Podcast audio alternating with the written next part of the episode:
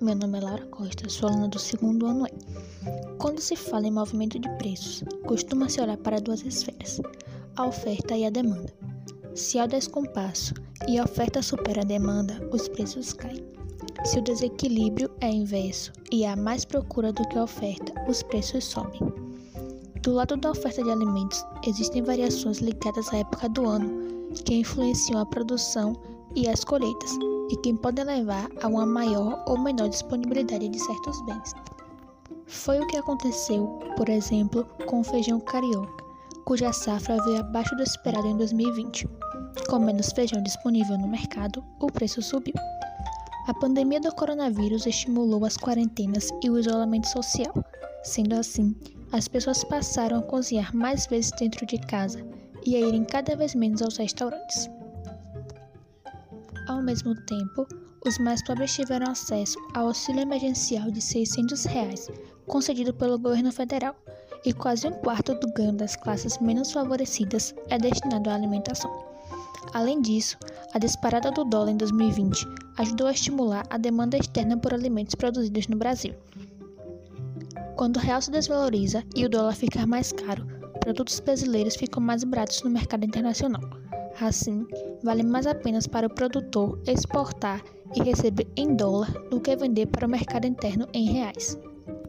Este crescimento da demanda externa por produtos brasileiros está ligado também ao princípio de recuperação de outras economias pelo mundo, como países europeus e, principalmente, a China, depois do impacto inicial da pandemia do coronavírus. Com mais alimentos indo para fora do Brasil, a disponibilidade de alimentos para os brasileiros diminuiu. Isso se vai sentir, por exemplo, no caso do óleo de soja. Com boa parte dos grãos brasileiros indo para a China, há menos soja para produzir e vender óleo no Brasil. Com a oferta em baixa, o preço aumenta. Esse conjunto de movimentos ajudou a pressionar o aumento dos preços dos alimentos. O grupo de alimentação foi um dos que puxou o avanço da inflação.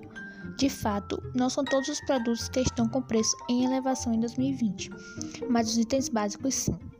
O preço do arroz variou 19,25% este ano. O feijão também subiu. O preço teve alta de 28,92% e o carioca 12,12%. O óleo de soja subiu 18,63% nos oito primeiros meses do ano de 2020. Apesar da recente alta na inflação dos alimentos, o Banco Central deve manter a taxa básica de juros Selic em 2%. Segundo especialistas, o aumento nos preços de produtos alimentícios é pontual e não deve se expandir para outros setores da economia. Não existe demanda que sustente um aumento de preços generalizado. Além disso, alguns itens do Índice de Preços ao Consumidor Amplo, IPCA, ainda resistem deflação no acumulado do ano. A inflação de alimentos deve continuar a subir nos próximos dois meses, embora não coloque em risco as metas de inflação para 2021 e 2022. Não há, hoje, nada que indique que os preços dos alimentos vão cair substancialmente, dizem economistas. Um dos motivos é que o país está no período de entre-safra das principais culturas e a produção começa apenas no fim deste mês de setembro, com a colheita prevista para o início de 2021.